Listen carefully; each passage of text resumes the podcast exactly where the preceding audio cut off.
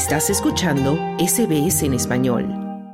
Las organizaciones Human Rights Watch y Cristosal denuncian que han documentado en El Salvador más de mil casos de graves violaciones a los derechos humanos cometidas por la Fuerza de Seguridad durante el régimen de excepción decretado por la Asamblea Legislativa y solicitado por el presidente Nayib Bukele para combatir a las pandillas. Las llamadas maras o pandillas que tienen presencia en comunidades y barrios populosos del país están involucradas en el narcotráfico y la delincuencia organizada, extorsionan a comerciantes y empresas de transporte y asesinan a quienes se niegan a pagar según las autoridades. El estado de excepción fue aprobado luego de que el 26 de marzo pasado se reportaron 62 homicidios en un día. Ese régimen limita la libertad de asociación, suspende el derecho de las personas a ser debidamente informadas de sus derechos y del motivo de su arresto, así como de la asistencia de un abogado. Desde entonces la medida ha sido prorrogada cada mes en la Asamblea Legislativa, dominada por el oficialismo y encabezada por el diputado Ernesto Castro.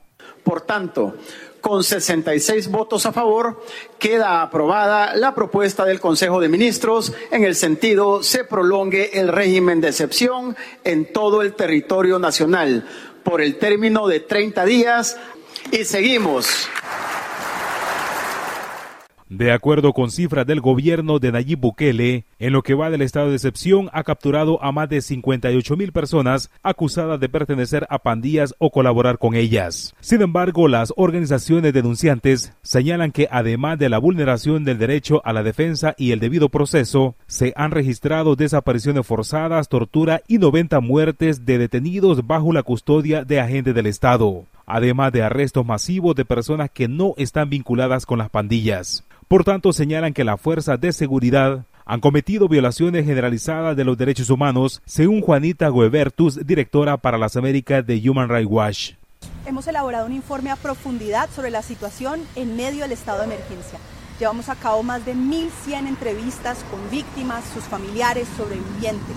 Hemos documentado cómo bajo este estado de emergencia se han capturado más de 58 mil personas, 51 mil de ellas aún en detención preventiva, 1.600 menores de edad que han sido capturados en el marco de este estado de emergencia y a hoy más de 90 personas han muerto en cautiverio. Hemos documentado casos gravísimos de detenciones arbitrarias, desapariciones forzadas en tanto no se le comunica a los familiares el paradero de las personas detenidas, casos de torturas, malos tratos como falta de acceso a alimentos, falta de acceso a tratamientos médicos, violaciones serísimas al debido proceso como capturas sin orden judicial, sin que haya ningún tipo de evidencia más allá del hecho de tener tatuajes o de eh, vivir en un sitio X o eh, de tener una denuncia absolutamente no confirmada en redes sociales. Casos como audiencias de imputación con 500 personas sin suficiente acceso a un defensor público, a un abogado de confianza. Este tipo de violaciones han sido generalizadas a lo largo y ancho de todo el país y durante un periodo de tiempo de más de ocho meses.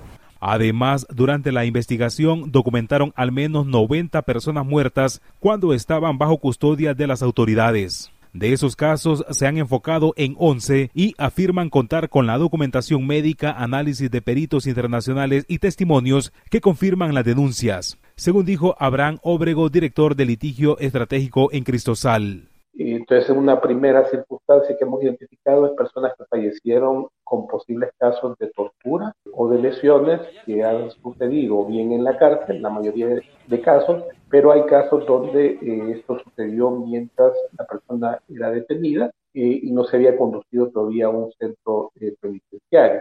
Y la otra circunstancia que hemos identificado de muerte es personas que adolecían de alguna enfermedad crónica que debido a que no fueron atendidos de forma adecuada en el centro penitenciario o no le fueron proporcionados medicamentos, se les agravó su situación y a raíz de eso fallecieron. Por su parte, las autoridades de El Salvador han advertido que continuarán con el combate a las pandillas ya que aseguran que la mayoría de la población apoya esta medida. Según estadísticas oficiales, del 1 de enero al 30 de noviembre se registraron 598 homicidios que representan un 44% menos que en el mismo periodo de 2021, mientras el presidente Nayib Bukele ha cuestionado los pronunciamientos de los organismos nacionales e internacionales defensores de los derechos humanos.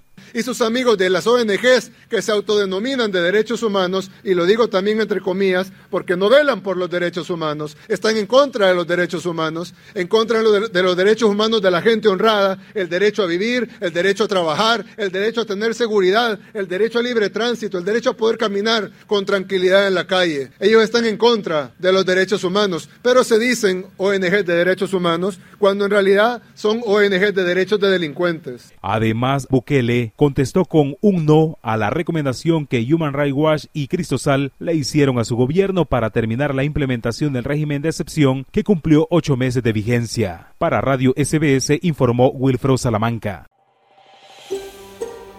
¿Quieres escuchar más historias como esta? Descárgatelas en Apple Podcasts, Google Podcasts, Spotify o en tu plataforma de podcast favorita.